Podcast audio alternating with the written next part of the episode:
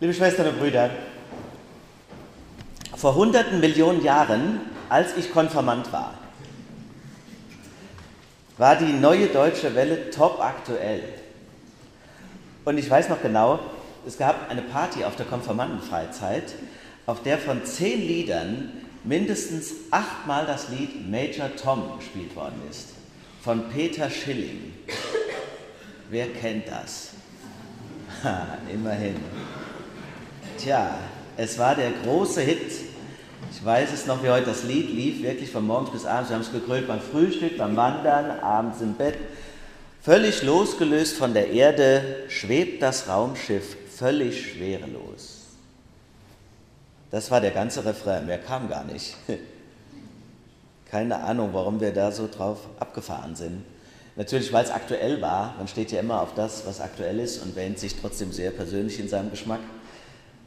Aber vielleicht auch, weil es eine Sehnsucht bedient hat. Habe ich damals noch nicht viel drüber nachgedacht. Kommt mir jetzt so. Einmal frei sein. Keine Grenze mehr kennen. Schwerelos. Ich hätte ja wahrscheinlich viel zu viel Angst, in den Weltraum zu fliegen, aber mal so schwerelos sein in neue Welten vordringen, gleichzeitig aber auch das Unheimliche und Unvorstellbare dieser unendlichen Weiten. Wenn du dich da hineinbegibst, kommst du womöglich nie mehr zurück. Das ist übrigens auch das Schicksal von dem Raumschiffkapitän Major Tom in dem Lied. Zumindest wird das so angedeutet, ist nicht so ganz klar. Gerhard Thiele ist Gott sei Dank wohlbehalten zurückgekehrt. Und er wird uns heute Abend von seinen Erfahrungen und Erlebnissen erzählen. Und ich denke, es sind vielleicht auch Erfahrungen, die einen verändern. So ein eindrückliches Erlebnis gibt es ja erst wenige, die das sagen können von sich. Vielleicht, was weiß ich, in drei, vier Generationen gehört das zu unserem Alltag, was weiß ich, neben der Milchstraße einkaufen zu gehen, aber noch ist ja ein bisschen besonders.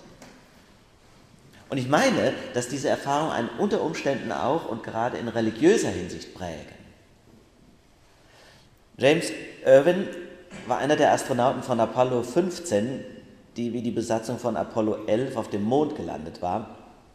Und Irwin sagte, mir ist auf dem Mond bewusst geworden, dass es wichtiger ist, dass Jesus Christus seinen Fuß auf die Erde setzte, als der Mensch den seinen auf dem Mond. Interessanter Satz. Mir ist auf dem Mond bewusst geworden, dass es wichtiger ist, dass Jesus seinen Fuß auf die Erde setzte, als der Mensch den seinen auf dem Mond.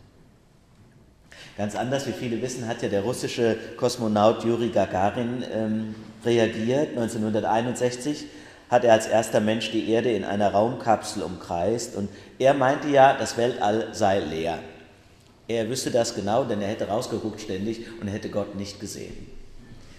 Ist jetzt vielleicht für einen intelligenten Wissenschaftler ein bisschen arg banal, aber ich vermute mal, dass er vielleicht auch in der atheistisch geprägten Sowjetunion ohne seine Karriere zu beenden oder ihr zu schaden, kaum etwas anderes hat sagen können. Aber für Irwin hingegen war die Reise zum Mond geradezu ein spirituelles Erlebnis. Wenn er sagt, ich empfand ein Gefühl der Inspiration, dass da jemand mit mir war. Jemand, der über mich wachte und mich beschützt hat. Irre. Quasi war Gott für ihn gefühlsmäßig mit in der Kapsel. Kannst du gar nicht draußen sehen, war ja bei mir. Rund um uns her, sagt Irwin, war so viel Schönheit, dass wir uns gar nicht vorkamen wie an einem fremden Ort. Aber was mich tief in der Seele bewegte und meinem Leben eine Wende gab, war, dass ich Gottes Gegenwart spürte. Die Gegenwart Gottes spüren. Das ist offenbar überall möglich, auch im Weltraum. Ist ja klar. Weil du kannst ja Gott gar nicht weglaufen seiner Gegenwart fliehen. Selbst wenn du dich ins All schießen lässt oder du würdest sinken auf die tiefsten Tiefen des Meeresgrundes, du bliebest ihm immer noch nahe. Warum? Weil du befindest dich immer in seinem Eigentum. Die Schöpfung ist ja Gottes Werk.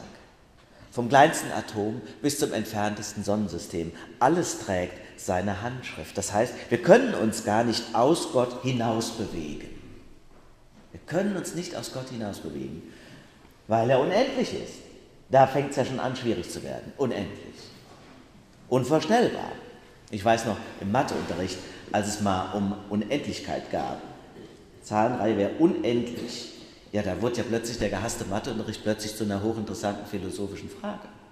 Was ist das denn? Unendlich. Die Beschäftigung mit der Unendlichkeit der Welten, des Weltenraums geht über unser Verstand genau wie die Frage nach Gott. Und dann fällt mir auch die Frage ein, ist der Weltraum überhaupt unendlich? Das Weltall dehnt sich aus, so heißt es. Ich kann das nur so nachsagen. Vorstellen kann ich mir nicht. Das Weltall dehnt sich aus. Seit dem Urknall befindet sich das Universum in beständiger Expansion. Und ich frage mich, ja, wo hinein dehnt sich denn bitteschön aus? Was ist denn da, wo es jetzt noch nicht ist? Kann mir das mal einer erklären? Wohnt da Gott? Ist da das Nichts? Und was ist das dann, bitteschön? Mein Problem ist, und das werde ich mit euch teilen, ich kann gar nicht anders, als räumlich zu denken. Deshalb bekomme ich auch die Gottesfrage nicht in den Griff. Aber zugegebenermaßen allein die Beschäftigung mit dem vorhandenen Raum sprengt ja schon meine Vorstellungskraft. 200 bis 400 Milliarden Sterne gibt es allein in unserer Milchstraße. Jenseits davon existieren 125 Milliarden weitere Galaxien. Kann man ja mal kurz überschlagen, wie viele Welten wir da haben. Und demütig muss ich meine eigene Beschränktheit erkennen. Die angehende Astronautin Insa Thiele-Eich sagt deshalb, für sie, stand jetzt im Generalanzeiger vor einigen Tagen, wäre es total unwahrscheinlich oder zumindest würde sie das sehr wundern, wenn wir die Einzigen sind. Sag ich, hallo? Ach du liebe Zeit, dann gibt es also doch Außerirdische. Kann ich da mit? Was macht das mit mir, wenn ich mir das vorstelle? Kränkt das nicht irgendwie das Gefühl meiner menschlichen Einzigartigkeit? Das ist doch ein Angriff auf den christlichen Glauben und sein Menschenbild. Die Theologie lehrt uns, Gott hat mich und die Erde geschaffen. Die Dogmatik sagt, ich bin sein Ebenbild. Zu mir und den anderen Menschen sucht er in Christus die Beziehung. Ja, er kam auf die Erde als ein Mensch, doch nicht als Vulkanier. Was heißt das, wenn es wirklich intelligentes Leben auch woanders gibt? Bedeutet das womöglich, dass Christus auch für die Klingonen gestorben ist? Werden die Außerirdischen miterlöst? Lauter so Fragen. Eigentlich sind die natürlich Blödsinn. Warum? So zu fragen verrät, dass wir von Raum und Zeit in unserer Vorstellung nicht abstrahieren können. Müssten wir aber, wenn wir von Gott sprechen, weil Gott ist ewig, allgegenwärtig. Er ist der Schöpfer und das Ziel von Raum und Zeit und deshalb ja, claro, nicht abhängig von ihren Begrenzungen. Der Kolosserbrief, den ihr gehört habt, in der ersten Lesung formuliert deshalb das Bild des kosmischen Christus. Durch Christus, heißt es da, ist alles geschaffen, was im Himmel und was auf Erden ist, das Sichtbare und das Unsichtbare. Alles ist durch ihn und zu ihm hin geschaffen. Das heißt, dass Christus immer schon da war und immer da sein wird. Christus war immer schon da. Also auch schon bevor die Welt geschaffen worden ist. Nicht erst quasi seit Bethlehem. Die Theologinnen und Theologen nennen diese Denkfigur die Präexistenz Christi. Er war immer schon da und ist immer da seiend, bleibend.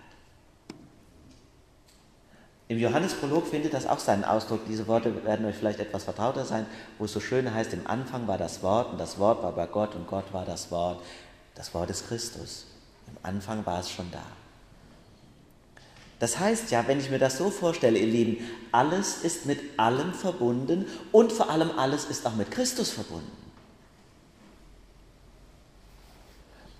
Es ist die eine Energie, die mich mit Christus und der ganzen Welt, ja dem ganzen Universum verbindet. Christus ist das Herz der Welt, das Zentrum jeden Atoms. Damit verlassen wir zugegebenermaßen das Gottesbild unserer Kindheit in seiner anthropomorphen Gestalt. Aber auch das Bild von Gott als einen distanzierten Schöpfer löst sich auf. Hier ist der Schöpfer, da ist die Welt. God is watching us from a distance. Nein. Wer hat's gesungen? Jennifer Rush? Falsch. Christus wird zum Inwendigen aller Dinge. Versteht ihr? Christus wird zum Inwendigen aller Dinge. Ein Wesen, das mir näher ist als ich mir selbst. Aber Christus kann mir auch in einem Baum, in der Sonne, in der Zartheit eines Windhauchs begegnen. Die Rede von diesem kosmischen Christus, wie ihn die Bibel uns vorstellt heute, könnte uns jetzt hilflos machen. Also zum einen könnte sie uns faszinieren vielleicht und toll finden wir das, zum anderen aber wäre es berechtigt, das auch verwirrend zu finden und dass einen das hilflos macht oder traurig, wenn wir nicht zugleich die ganz handfesten und die menschlichen Bilder von Christus hätten. Zum Beispiel das, das uns mit dem heutigen Sonntag gegeben ist. Christus ist der gute Hirte. Ein ganz einfach, verständliches, sanftmütiges, liebevolles und wunderschönes Bild. Christus ist der Hirte. Dieses Bild will, ne-, Bild will nämlich sagen, trotz der unfassbaren Weite des Universums und der Verbindung Christi mit allem, bin ich kleiner, unscheinbarer Oliver, ihm bekannt und ihm wichtig. Der christliche Glaube heißt eben, löst sich nicht im Nirvana auf. Viele finden ja die fernöstlichen Religionen so wahnsinnig toll, können sich das besser vorstellen oder warum auch immer. Ich finde es ganz schrecklich. Die Vorstellung, dass es auf meine Identität gar nicht ankommt, sondern das Ziel sein könnte, sich in dem Nichts aufzulösen. Was ist denn das für ein Trost? Wenn quasi die Relativierung der einzige Trost ist. Guck mal in den Sternenhimmel, siehst du mal, wie klein du bist, brauchst dich über deinen Krebs nicht mehr aufzuregen. Nein, wir lösen uns nicht im Nirvana auf. Der Trost besteht nicht in der totalen Bedeutungslosigkeit meiner Person, auch nicht in der totalen Relativierung meiner selbst und all dem, was mich bewegt. Im Gegenteil, der Trost besteht darin, dass ich von diesem guten Hirten unaussprechlich geliebt werde. Sören Kierkegaard hat dazu geschrieben, das ist doch meines Lebens größtes Glück, dass Gott die Liebe ist, dass ich glauben darf, dass Gott auch um meinetwillen in die Welt kam. Es klingt, so Kierkegaard, nahezu wie die gotteslästerlichste Vermessenheit, dass ein Mensch sich erkühnen darf, sowas zu behaupten und sowas zu glauben. Wenn es nicht Gott selbst gesagt hätte, es wäre von allen Gotteslästerungen die absolut furchtbarste. So sagt das Kierkegaard. Ja, die Frage ist richtig und die darf man stellen. Darf ich mich so wichtig nehmen? Und in dem Erfassen, was uns genauso schwerfällt wie diese Unendlichkeitsfrage, im Erfassen dieser Liebe und im Zulassen oder es an mir geschehen und gelten lassen, darin darf ich undemütig sein. Von ihr aus, wenn ich das nämlich schaffe, mich von dieser Liebe so tragen zu lassen, wäre es nämlich dann auch überhaupt kein großes Problem mehr, ob es tatsächlich die Klingonen gibt und ob Gott dann auch für sie da ist. Wer angefüllt ist mit Liebe, hat keine Angst mehr zu teilen.